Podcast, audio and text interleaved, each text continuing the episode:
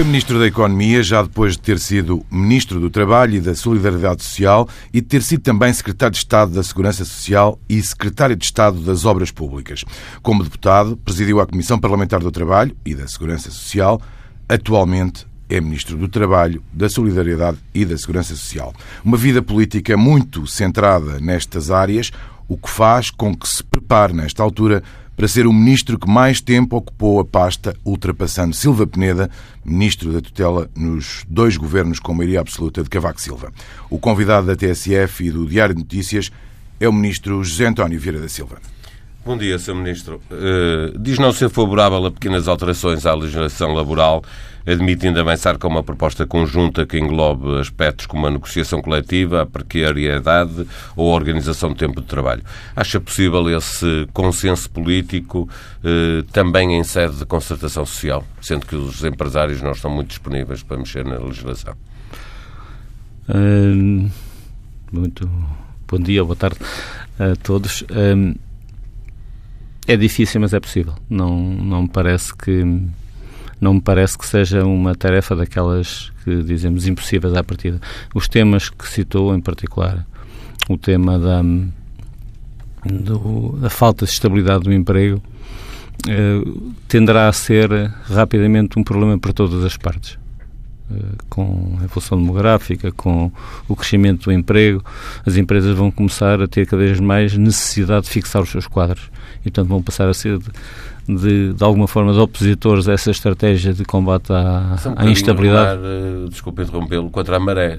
Nós olhamos, por exemplo, para a França, onde há, e é uma tendência europeia de flexibilizar uh, a legislação laboral e os contratos de trabalho. Uh, é porque tem que ser assim agora, mas vamos mudar de necessidade. Os sinais são contraditórios mesmo. Na Europa, é óbvio que há uma tendência de fundo de flexibilização das relações de trabalho. Ela existe, ligada às tecnologias, ligada à, à robotização e por aí fora, mas também existe um, um movimento no sentido contrário e se, se tiverem certo que têm, têm tido notícias de decisões judiciais no sentido de impedir uma excessiva desregulamentação das relações laborais, por exemplo, nas chamadas plataformas colaborativas, isto aconteceu nos Estados Unidos, aconteceu em Inglaterra, acontece também de alguma forma em França.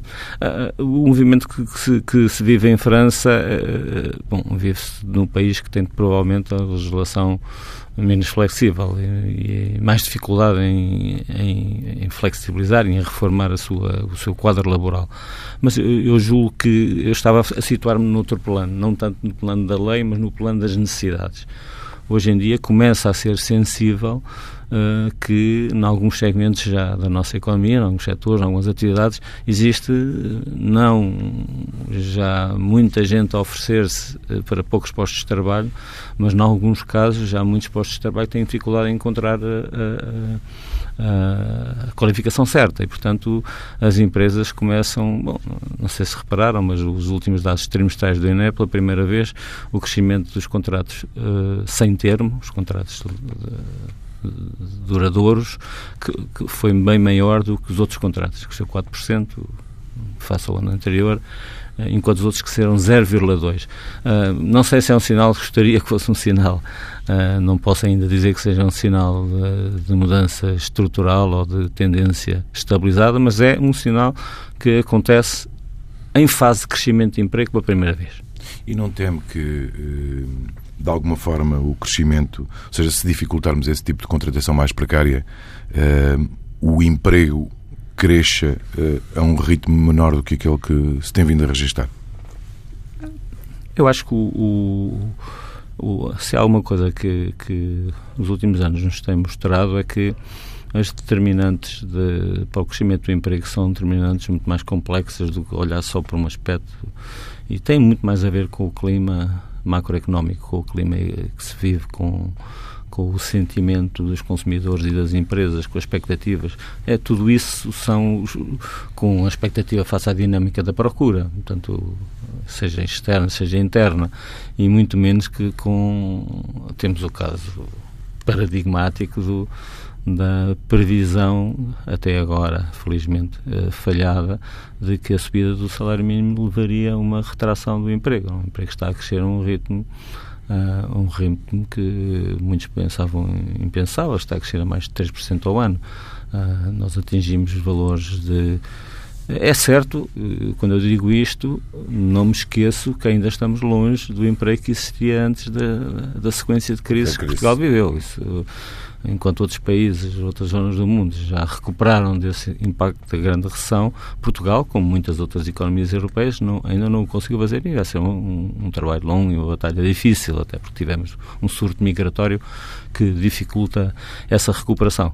Mas ainda assim nós temos, temos tido nos últimos, nos últimos dois anos um crescimento, ano e meio mais, mais precisamente, um crescimento muito forte do emprego, precisamente quando houve uma, uma subida do, do, do, do salário mínimo eh, significativa. Portanto, esse, esse, essa relação que também era feita, e é feita ainda, talvez até maioritariamente em muitos meios uh, políticos, uh, da comunicação social ou científicos, essa ligação Portugal não a tem comprovado e, e, e mesmo as instâncias internacionais o têm reconhecido com, com, com alguma clareza. Eu creio que também, do ponto de vista do ponto de vista da, do enquadramento laboral, o mesmo se pode passar. Eu não, não estou a referir, uh, eu estou-me estou a referir principalmente a ser uh, económica, social e financeiramente mais vantajoso relações mais estáveis do que propriamente uma lógica proibicionista relativamente às relações mais instáveis. Estou, estou-me a referir mais uma lógica e, de e criar nesse, condições favoráveis. E nesse sentido, a, eh, eh, a, ideia de ter as empresas, por exemplo, a pagar a TSU de acordo com os lucros obtidos e as empresas terem um agravamento dessa taxa por recorrerem a trabalhadores com vínculos eh, precários, em sua opinião, tem, tem pernas para andar, tem caminho para fazer? Deixe-me distinguir os dois aspectos. O, o, aquele que tem a ver com a segunda dimensão que falou, que é haver alguma diferenciação no esforço contributivo. Certo. Quando, quando, quando se contrata trabalhadores sem termo ou trabalhadores a termo certo, é algo que está até na nossa lei já fixado, está é suspenso. A nossa lei já o prevê, foi aprovado com acordo com os parceiros sociais. É, salvo erro em 2009. Não avançou porque a crise, a crise financeira e económica, entretanto, aconselhou a que não houvesse nenhuma mudança tão tão profunda como essa, portanto, e houve uma decisão de suspender essa dimensão da lei. Eh, eu acho que nós vamos ter que revisitar e vamos fazê-lo agora na agenda do, da concertação social no final de 2017, portanto, o, o segundo semestre, tem um dos pontos, uh, na sequência da elaboração de um livro verde sobre as relações laborais, a sua discussão uh, nos aspectos mais marcantes e esse será um deles. Ainda este ano, portanto? A Sim, discussão, é... mas é para aplicar quanto? Em 2018 Eu creio que, eu creio que em 2018 algumas mudanças são desejáveis se uh, verem a luz do dia. Uh, com, Quer concretizar com... esta uh, em concreto? Não, não. É possível? julgo, Uma julgo que essa discussão, essa discussão deve ser feita e vai ser feita, certo. E eu espero que haja condições para. Obviamente que o, o, desde que houve um acordo de concertação social que aprovou uma lógica desse tipo, já passaram quase 10 anos e várias crises. E, portanto, tem que ser revisitada, tem que ser revista, tem que ser estimado o seu impacto. É? Porque o impacto não é só do ponto de vista laboral, é também o impacto do ponto de vista da segurança social. Uh, portanto, a, a, ideia é que ela seja, uh, o efeito na segurança social seja relativamente neutro, ou seja, aquilo que se paga num sítio deixa-se pagar noutro. Ou seja, uh, a segurança social uh, teria eventualmente menos receitas porque os contratos duradouros são maioritários e se fossem incentivados tenderiam ainda a ser mais maioritários e portanto haveria mas o incentivo faz-se de duas maneiras, uh, beneficiando Sim. os contratos sem termo e agravando certo. a taxa sobre uh, os contratos muito, que, bem, mas, não, mas o, o, objetivo não é aumentar a, a, carga contributiva, é que ela seja neutra. Agora, se o comportamento das empresas for substituir trabalhadores, e eu espero que seja, por essa por outra via, substituir contratos a, a, a, termo certo por contratos duradouros, a relação contributiva passa a ser favorável às empresas e desfavorável à segurança social. Onde é que está o ganho? Na diminuição do pagamento de subsídios de desemprego. Porque hoje, cerca de 60% dos subsídios de desemprego que se pagam não são a desempregados de longa duração ou pessoas que perderam o emprego porque a empresa fechou ou porque o seu posto de trabalho desapareceu. São, são a pessoas que têm contrato de trabalho, no, no, têm contratos de trabalho. de trabalho. 60% dos nossos subsídios de emprego são de pessoas que finalizaram o contrato a termo. E que muitos deles, depois de uns meses, eh, alcançam, têm outro. Ora, essa é uma despesa. insistir, porque politicamente, uh, obviamente, é importante uh, perceber uh, o que é que o Governo pretende. estas alterações, até em sua opinião, deviam entrar em vigor em 2018 ou não vão entrar em vigor em 2018? Uh, julgo que uh, há condições para que em 2018 não, não, não digo desde o início de 2018, Sim. porque isso nós temos um trabalho a fazer na concertação social, depois temos um trabalho político a fazer na Assembleia da República e no Governo. Mas durante o ano 2018 julgo que, que são desejáveis alterações nessa como noutras áreas, mas eh, medidas no sentido de estimular uma maior estabilidade do ponto de vista das relações de trabalho, como eu disse, são necessárias. São necessárias para as empresas, são necessárias para a sociedade, são necessárias por razões demográficas, são necessárias por razões de, de bem-estar, de estabilidade. Uh, nós hoje, a economia portuguesa gera, uh, é um dado que normalmente não é conhecido, mais de meio milhão de novos contratos num semestre mais de meio milhão, há meio milhão de contratos que se fazem num semestre e há 400 e tal mil que se desfazem. Portanto, há uma rotação muito maior do que nós pensamos. Ora, uma grande, do que normalmente as pessoas pensam. Uma grande parte desse, desse, desses novos contratos são contratos de curta duração. E são contratos de três meses, seis meses, são contratos a prazo. São contratos em que a pessoa é contratada e despedida ao mesmo tempo. Ora, uh, em alguns casos isso tem justificação económica e a lei dá uma cobertura uh, clara, são picos de trabalho, substituição de trabalhadores em situação que não é possível fazer de outra forma. Noutros casos, uh, bom, é a maioria dos novos contratos são desse tipo. Portanto, julgo que isso já ultrapassa o enquadramento legal e há algum excesso. Eu não estou a demonizar os contratos de curta duração que por vezes são necessários, especialmente numa economia uh, com mais fatores de sazonalidade e por aí fora estou a dizer é que a dimensão em que eles existem em Portugal é claramente excessiva. É o segundo ou terceiro país da Europa que tem mais contratos deste tipo. E, portanto, o próprio há... Estado. Deixe-me passar para aí, porque o nosso Exatamente. tempo corre e depois não vamos conseguir falar de todas as matérias. Uhum. A regularização dos precários no, no Estado, uh, queríamos saber em que pé é que está, porque os partidos que apoiam o Governo no início uh, uh, falavam em mais de 100 mil. O que se sabe é que cerca de 30 mil pediram essa regularização. Uhum. andará por aqui o número de trabalhadores que passará a ter um vínculo definitivo à, à função pública? Hum, não, não lhe posso dizer com Qual rigor. É a, a, minha expectativa é que seja um, um, número inferior aos 30 mil, alguns casos que são. obviamente que isto é extremamente minoritário, mas houve até pessoas que fizeram um requerimento e que têm, já tinham um contrato duradouro, mas não se tinham apercebido da natureza do contrato que tinham. Isto é, obviamente, um caso muito excepcional, mas há, há, há, situações que não correspondem aos critérios que foram fixados. Não, não sou capaz, neste momento, de dizer que será um número significativo, não serão os 30 mil. Mas quando se falava dos 100 mil, nós estávamos a falar foi um, um levantamento que foi feito de todos os, os contratos de, de, não duradouros. Isso foi explicado na altura. Havia, Sim. por exemplo, uh, não pode haver um contrato duradouro para quem vai fazer três anos de serviço militar ou por exemplo, for, ou, ou, numa escola ou no, no ensino superior, o Estatuto da Carreira Docente prevê que haja, que haja contratos.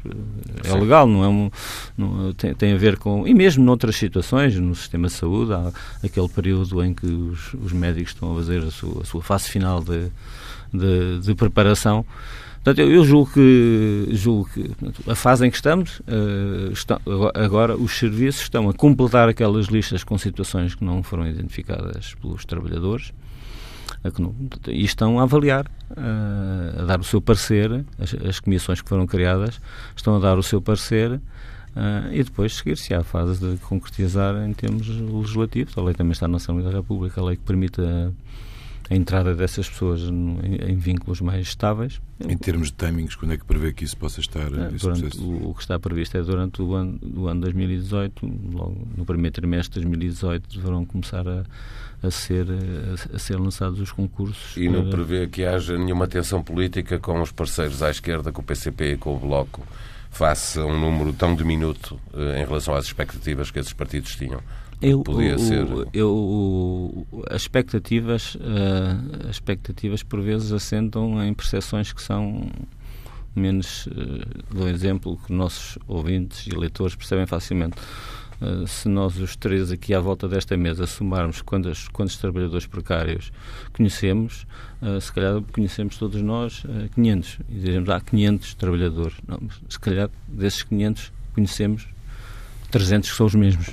Uh, portanto, há, por vezes, um, uma, não, sem, sem deixar de ser um problema, porque é um problema sério, é por vezes impolada a sua dimensão e talvez tenha criado essa situação. O que é importante é que todas as situações em que existe um contrato uh, de curta duração que corresponda a uma tarefa permanente e que deva ter outro, outro vínculo, possa ser convertido. Eu, Todos. Eu, eu faço-lhe a pergunta novamente de outra forma. Está tranquilo quanto à gestão política que terá que ter com o Partido Comunista e com o Bloco de Esquerda nesta matéria? Eh, estou relativamente tranquilo, no sentido em que, uh, no essencial, estamos todos de acordo.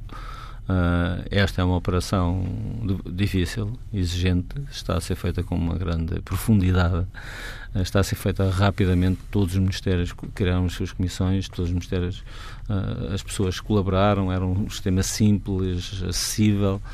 há sempre críticas, isso é, é inevitável. Há quem pudesse gostar que fosse feito de uma forma mais administrativa. Há críticas nesse sentido. Eu julgo que, que, não é possível, porque um processo de regulação deste tipo tem que ter uma participação do próprio uh, significativa. Ele tem que manifestar claramente que quer mudar o seu vínculo de trabalho uh, e, e transformá-lo num, num, vínculo mais duradouro. Portanto, haverá um ou outro ponto que são, que são mas tem havido um esforço de convergência muito grande, os, os documentos têm sido debatidos, quer com os sindicatos, quer com com, com o Partido Comunista, com, com, o Bloco de Esquerda, com os Verdes, hum, haverá sempre pontos em que não estaremos completamente de acordo, mas no, no, essencial nós vamos proceder a uma regulação muito significativa de, e há muita gente que vai finalmente, depois por vezes até de, de, de 10 ou 15 anos de trabalho sem vínculo, vai, vai passar a ter um vínculo estável a, a, ao Estado, correspondendo a funções permanentes, e é isso que é importante é resolvemos os problemas das pessoas mais do que diferenças deste diferenças de pormenor, que neste momento são diferenças que correspondem a uma percentagem minoritária, muito minoritária do grupo dos potenciais eh, interessados nesta conversão. Ainda na área das relações laborais, vamos olhar para dois casos específicos, distintos, mas para os quais eh, há, há hoje também uma atenção mediática muito concreta. Falo da Altice e da uhum. Auto Europa. Uh, em relação à Altice, acredita, uh, como dizem os sindicatos, o PCP e o Bloco, está em curso um despedimento uh, encapotado quando se fazem transferências de funcionários de uma empresa para outra dentro do, do mesmo grupo? Bom, esta situação é uma situação que, que, que tem preocupado os trabalhadores, tem preocupado o governo. nós temos, por um lado, a empresa e os seus responsáveis uh, afirmando à comunicação social de uma forma muito explícita que não está em causa, não está em curso nenhum processo de experimento na, na empresa, ou pelo menos um processo de experimento uh, com as dimensões e com a natureza que, que se falava. Eu não tenho oficialmente, não houve eh, junto ao Ministério do Trabalho nenhuma iniciativa da empresa de desencadear algum dos mecanismos que se prevêem para a libertação de trabalhadores, são ou o despedimento coletivo ou a utilização de cotas uh, acrescidas para mútuo acordo ou mútuo acordo entre trabalhadores e empresa, não, tenho, não, não, não houve nenhuma iniciativa nesse sentido. Obviamente estamos a acompanhar este processo de, de trans, transmissão de trabalhadores. Essa é uma figura que já está muito na nossa legislação laboral, que normalmente é utilizada para proteger os interesses dos trabalhadores, garantindo que eles e neste caso é isso que está a acontecer? Conhece neste o caso? caso? Neste caso, não há nenhum sinal, eh, até porque os casos são muito recentes, não há nenhum sinal uh, que a empresa esteja a, proceder a, a, qualquer movimento de despedimento. Agora, eu compreendo porque não, não resulta ainda muito claro o tipo de movimento que está a ser feito pela empresa e nós estamos, através dos organismos do Ministério, estamos a acompanhar esse processo. Compreendo que haja alguma, alguma incerteza e algum, alguma preocupação por parte dos trabalhadores, mas aquilo que posso dizer é que nós eh, estou convencido que a empresa não entrará num processo de... Mas admite, na sequência deste caso, fazer algum tipo de alteração a essa legislação que diz já existirá há muitos anos? Não, não estou a ver que isso seja, que isso seja necessário, como, como eu disse, a legislação, uma coisa é a, a, aceitar que há, possa haver transferência de trabalhadores, isso, como eu digo, nem é bem da legislação laboral, é mais de, da legislação global do país, até mais económica. Uh, na maior parte dos casos, a intervenção da Autoridade do Trabalho tem sido no sentido de garantir que uh, os direitos uh, são transitados, porque a maior parte dos direitos são, são a generalidade deles são transitados para o novo, para o novo empregador.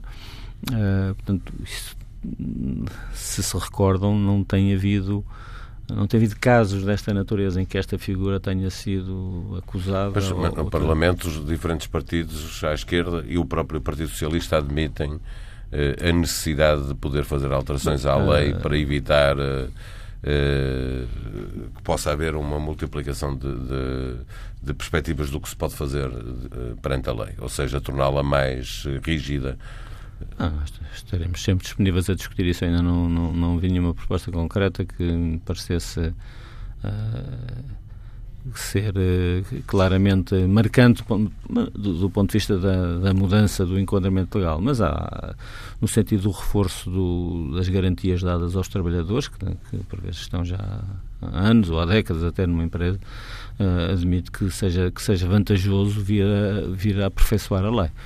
Agora, a lei faz para os casos gerais, a lei não se faz para uma empresa, não é? Claro. E em relação à Europa, eh, obviamente não compete ao Governo resolver conflitos laborais como aquele que existe na fábrica, mas eh, tendo em conta a importância da empresa, pelo número de pessoas que emprega, pelo valor económico, as exportações, nomeadamente, preocupa a falta de entendimento? Ou seja, eh, é possível o Governo assumir aqui algum tipo de mediação? Isso tem acontecido ou não? O, o Ministério do Trabalho tem por missão e por competência acompanhar e, e, fazer a mediação entre, entre as partes quando há qualquer tipo de conflito. Isso tem sido uma regra da, não só na Auto Europa como, como, como, em outras como em outras empresas. Isso é feito não, em diferentes momentos e com diferente visibilidade e diferente uh, diferente enquadramento, por vezes é apenas uma mediação mais informal, outra vez é uma mediação mais formal. Uh, isso tem sido feito, continuará a ser feito Uh, eu julgo que, que há aqui uh, três aspectos que são importantes. Um, um, deles é todos reconhecermos a enorme importância que aquela empresa tem, não apenas histórica, mas principalmente porque ela está a viver um processo de ampliação muito significativo, de, vai quase dobrar a produção com a contratação. a contratação de deslocalizar alguma dessa produção, se não houver acordo. Houve, Acha que essa houve ameaça um investimento. Real? É, não, não, não eu creio que a empresa tem manifestado uma grande tranquilidade uh, relativamente à rentabilização do investimento que fez aqui, rentabilização económica para a empresa e rentabilização económica e social para o país, porque, como eu disse, são muitas centenas ou mesmo milhares de novos postos de trabalho que estão em causa. Uh, portanto, esse é um aspecto.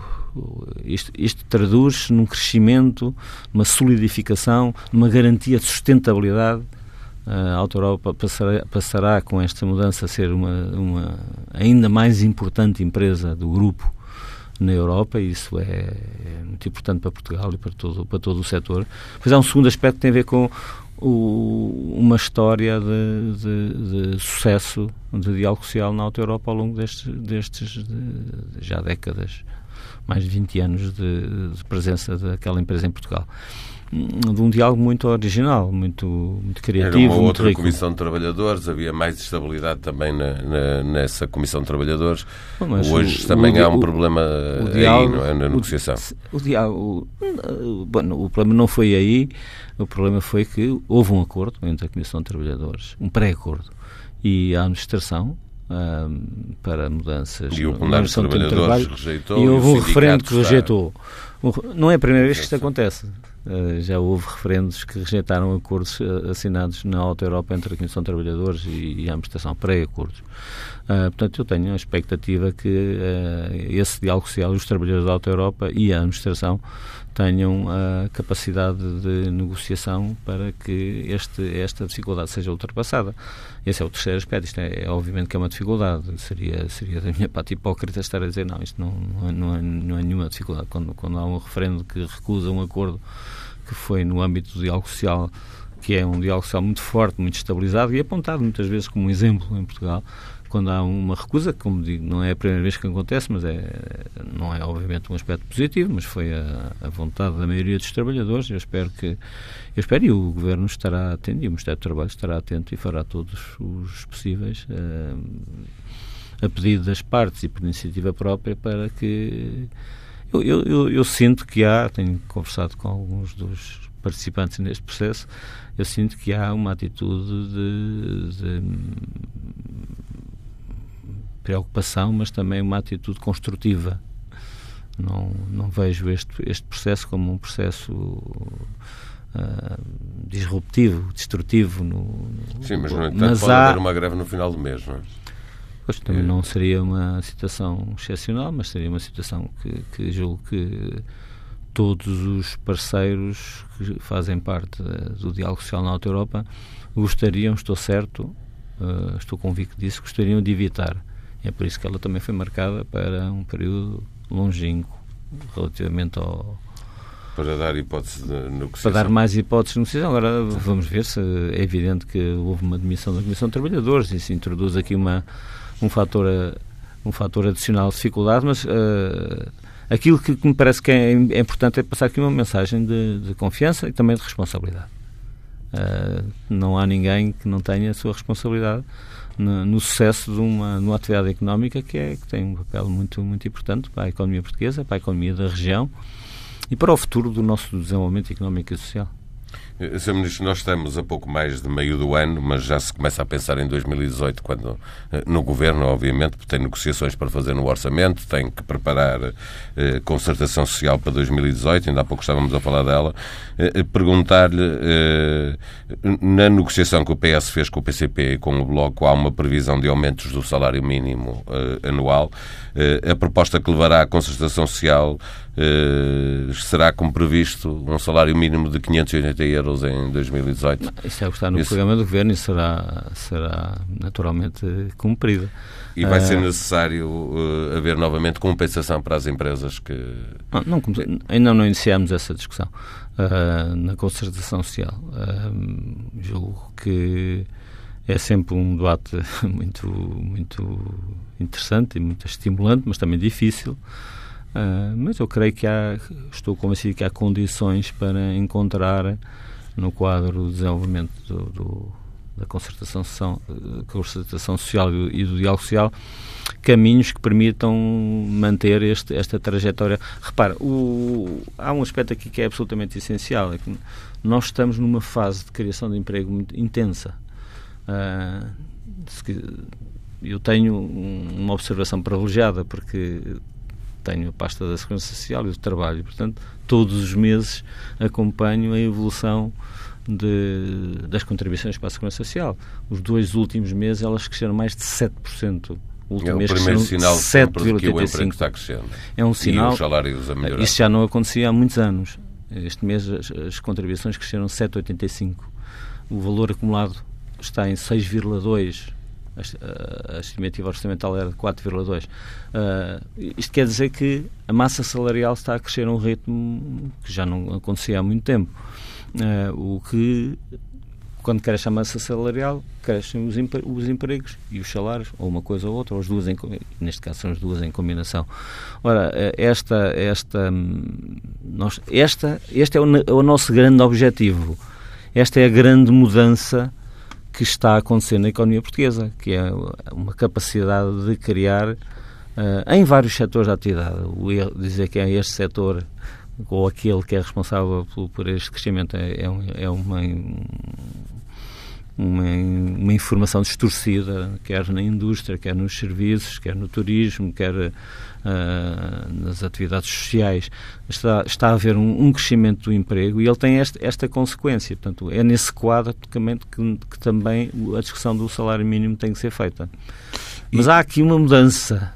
Há uma mudança de dinamismo, dinâmica e até, a meu ver, de modelo de crescimento do, do, do emprego e dos salários. E, esse, e, esse, e, essa tem que ser preservada, é a nossa grande preocupação, eh, com, com, com, uma lógica de construir um novo modelo, uh, sempre sem, sem rupturas sem rupturas que possam pôr em causa esta, esta, este crescimento e esta evolução, mas dar uh, novas oportunidades para resolver alguns problemas que permanecem na economia portuguesa, de modernização salários das baixos. empresas, salários baixos, desemprego de, de, longa duração, nós baixámos muito a taxa de desemprego.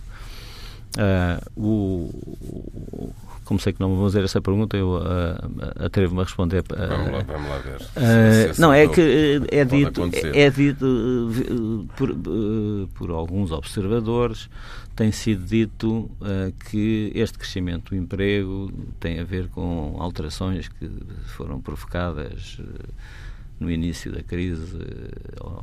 Ah, no o, período da Troika. O trabalho está hoje mais flexível depois da crise, não é? É verdade. E que isso é a grande responsabilidade. Bom, Uh, eu aí gostava de dizer eh, que essa é uma leitura completamente enviesada do que está a passar na nossa economia, porque para nós, o que é que.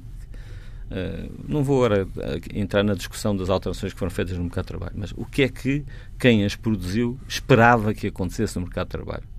Se nós olharmos, eu tenho aqui, posso consultar e posso mostrar-vos, o programa de estabilidade de 2015 foi o último programa de estabilidade do governo PSD e CDS, apontava para uma taxa de desemprego de 11%, acima de 11%, em 2019. Nós estamos com uma taxa de desemprego uh, mensal uh, na barreira dos 9 para os 8 uh, em 2017.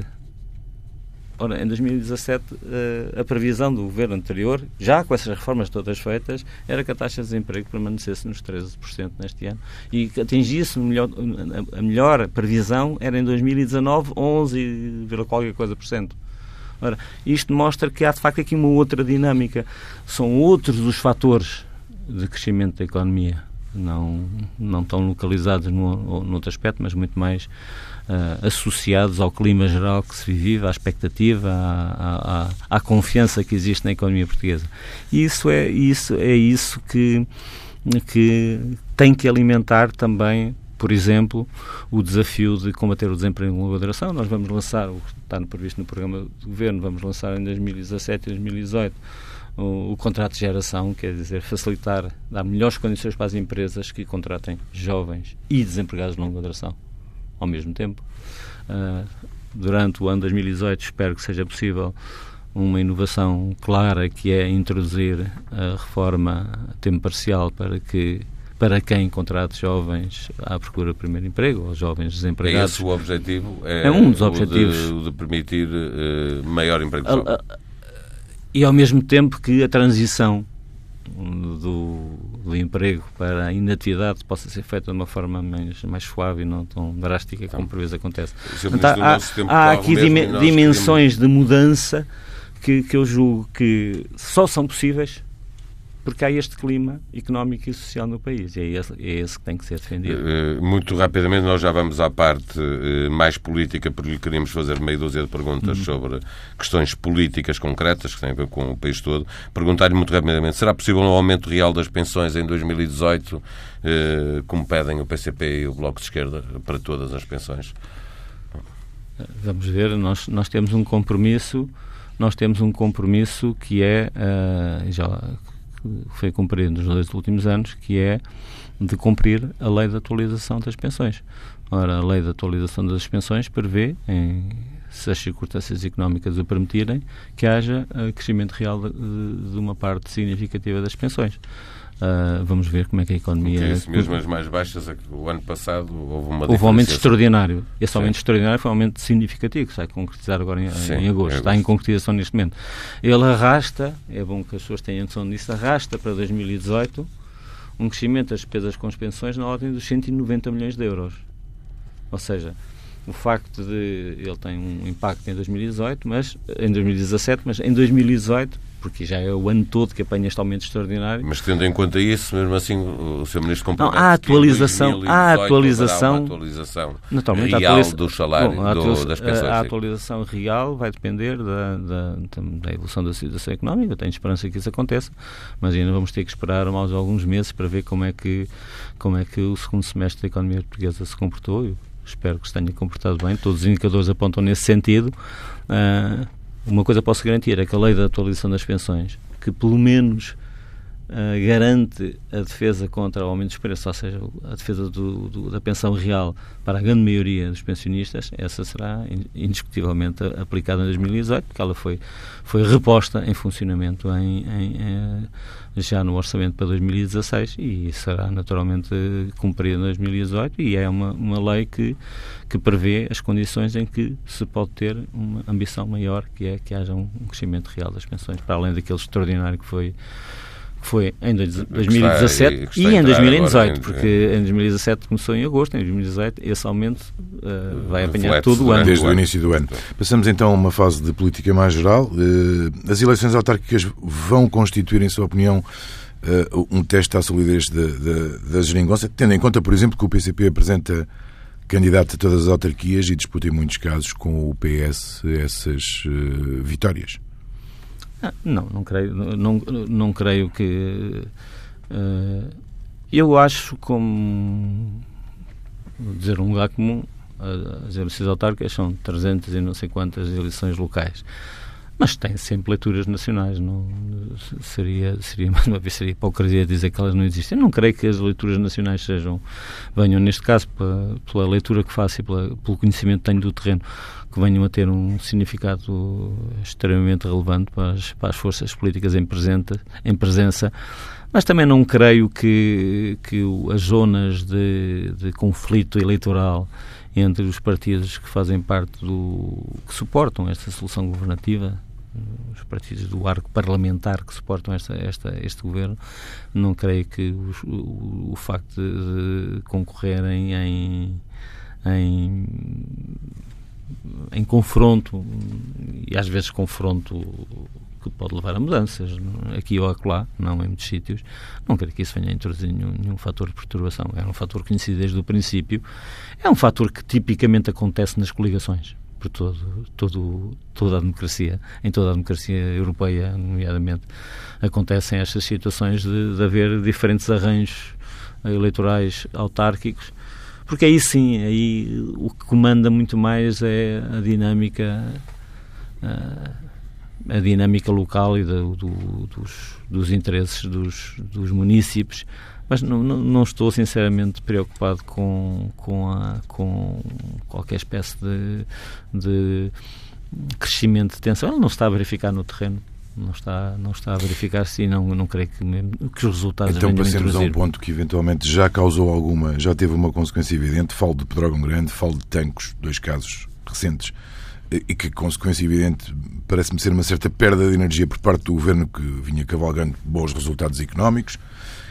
Este antes e depois de Pedrógão e de Tancos, a que é que obriga o governo do ponto de vista político? Uh, julgo que a primeira obrigação é a sua disponibilidade para, para um, uma disponibilidade completa e total para um esclarecimento também, também total, cabal e sem dúvidas de tudo o que aconteceu nestes dois casos, que são de natureza muito diferente, mas que eh, julgo que o Governo nunca, nunca pôs em causa e, e desde o primeiro momento manifestou, até com com algumas dúvidas por parte de outros setores da nossa sociedade, manifestou a disponibilidade para que, uh, quer através dos órgãos próprios de governo, quer através do sistema judicial, quer através de estruturas independentes, no caso de, dos incêndios de petróleo, que pudesse ser uh, averiguada toda, toda, todo, toda a cadeia de acontecimentos que levaram a neste caso e aqueles trágicos. Uh, Deixe-me perguntar-lhe, uh, vai ter que haver responsáveis. O Presidente da República dizia na entrevista que deu ao Diário de Notícias que se há responsabilidades tem de haver uh, responsáveis. Nós estamos ainda à espera de conclusões, tanto num caso como no outro. o Governo vai ainda ter que assumir responsabilidades nesta matéria? Eu acho que é prematuro dizer isso antes de saber o resultado. estamos a falar de, e agora refiro-me mais especificamente ao, ao caso de, dos de incêndios, até porque que tenho alguma proximidade de, em termos de funções governativas a algumas áreas de resposta a esse problema. Eu creio que é absolutamente prematuro estar a, estar a fazer qualquer especulação. Eu não, não contribuo para nenhuma especulação. Vou esperar com, com aquilo que, novamente, com alguma ansiedade todos temos que ter, porque são, são, são factos graves e devemos, quanto, quanto mais rápido for o esclarecimento cabal de todos os acontecimentos, melhor para todos, mas também com a tranquilidade que, que que é devida a quem acredita que o funcionamento da democracia é mesmo decisivo em situações dessas. É sempre importante, mas quando há casos com a gravidade com, com este caso teve, porque morreram dezenas de pessoas, uh, e porque, portanto, provocou uma, uma comoção nacional indiscutível em todos nós. Uh, se o funcionamento de todos os órgãos, todas as dimensões da vida democrática é importante do dia a dia, quando acontece uma coisa destas, é ainda mais importante e eu tenho uma expectativa muito grande que todas as instâncias que estão a trabalhar nesse, neste campo produzam o seu resultado com competência e com a maior rapidez possível. Uma última pergunta. O Presidente da República também diz, eh, a propósito da estabilidade, que compete aos partidos da área da governação decidirem a cada momento se querem ou não durar a legislatura. Esta frase do Presidente eh, é a resposta a uma pergunta sobre as maiores dificuldades de governação num ano eleitoral e perante um crescendo das exigências do PCP, do Bloco e das diferentes corporações do Estado que alegam que a vida está melhor e, portanto, se lhes deve melhorar também a vida deles. O que parecia ser mais fácil pela experiência acumulada pode, afinal, revelar-se eh, mais complicado nas negociações entre os diferentes partidos no Parlamento. Ah, não, nós nós uh, temos vivido um, uma espécie de folhetim uh, comunicacional e não estou a incluir apenas a comunicação social, em que quer dizer que o próximo passo é sempre o mais difícil. Era muito difícil o primeiro orçamento. Assim. O segundo orçamento era absolutamente. Sim. O segundo orçamento era praticamente impossível por causa das pressões da Europa e por aí fora. Uh, agora, eu creio que eu percebo a sua questão e acho que tem razão. Obviamente, quando nós temos uma economia a crescer mais, quando temos o emprego a crescer mais, quando temos as contas públicas com um resultado melhor, é natural que as pessoas tenham maior expectativa. Mas atenção, nós uh, tivemos compromissos muito pesados do ponto de vista da qualidade de vida das pessoas, a recuperação dos salários, das pensões, o facto de não, terem não terem sido feitos os cortes que estavam previstos, por exemplo, no sistema de pensões, tudo isso se reflete na qualidade de vida das pessoas. Portanto, uh, uh, nós estamos, não é estamos a partir do zero. É? E as pessoas têm mais têm uma sem dúvida, sem dúvida há dimensões, há dimensões que têm que ser melhoradas, e nomeadamente dimensões que têm a ver com o nosso futuro. Uh, o funcionamento do sistema científico e educativo, o funcionamento dos serviços sociais uh, nas várias áreas, uh, merece. Eu, eu, tenho, já me tenho perguntado como fizeram aqui a minha apresentação, tiveram a gentileza de citar o meu, o meu passado e, e lembrar aos ouvintes e aos leitores que eu já tive em vários governos. E já me têm perguntado por vezes o que é que qual é a maior diferença que eu sinto e eu normalmente cada vez mais eh, a, a resposta é a mesma eu sinto mais fragilidade da parte dos serviços públicos do que existia há uns anos atrás. Ou seja, houve, houve uma sangria, como diz o povo, muito forte na qualidade de alguns serviços públicos. Ela está a ser recuperada com grande intensidade em alguns, noutros, noutros não. Eu próprio sinto essa dificuldade. Não em todas as áreas do Ministério. Algumas estão melhores, outras estão sinceramente melhores, quer dizer, estão como estavam mais ou menos, outras estão com muito menos gente, com muito menos recursos, com dificuldades em, em assumir os compromissos. E, continua, e não há dinheiro na mesma que chegue para tudo? Não, tem, o dinheiro nunca chega para tudo. Uh, nós temos que fazer escolhas e eu acho que o governo já, já, já mostrou qual é a sua escolha principal: é garantir uh, todas as condições possíveis para que esta dinâmica de crescimento do emprego uh, seja sólida, seja sustentável. Sem esta dinâmica, tudo mais é extremamente mais difícil, porque se as pessoas acreditam é isso que, se perguntarem às pessoas que nos inquéritos respondem que têm maior confiança, maior expectativa, estão a atingir níveis máximos, como pelos dados do INE. Eu tenho a certeza, não, não vi nenhum estudo recente, mas o, o fator que as pessoas associam a esse aumento de confiança é o facto de haver menor, menos desemprego e haver mais, mais perspectivas de emprego. Agora, temos que transformar, temos que manter essa dinâmica e tentar transformá-la em emprego de melhor qualidade, emprego com melhores salários, emprego com, com, com mais estabilidade. Uh, e isso faz investindo nos fatores do futuro. Não tivemos tempo de muito, falar disso. Muito rapidamente, porque ultrapassamos o nosso tempo. Está confiante que não vai haver problemas na negociação e aprovação do orçamento para 2018? Uh, que se vai ser retomado agora, depois das férias? Estou confiante, estou confiante por uma razão muito simples, porque todos os que participam neste debate têm uma responsabilidade grande e têm a percepção que, com críticas, com dificuldades, que a maioria dos portugueses espera que uh, as soluções para a estabilidade e para a continuação deste caminho sejam encontradas. Uh, julgo que ninguém está. Uh, é muito minoritário na sociedade portuguesa o grupo daqueles que acham que o melhor é ver uma crise. E, portanto, todos nós temos essa, temos essa sensação. Todos, todos seríamos julgados de uma forma. Quem a provocasse ou a facilitasse, todos seríamos julgados por isso. José António Vieira da Silva, convidado da TSF e do Diário de Notícias.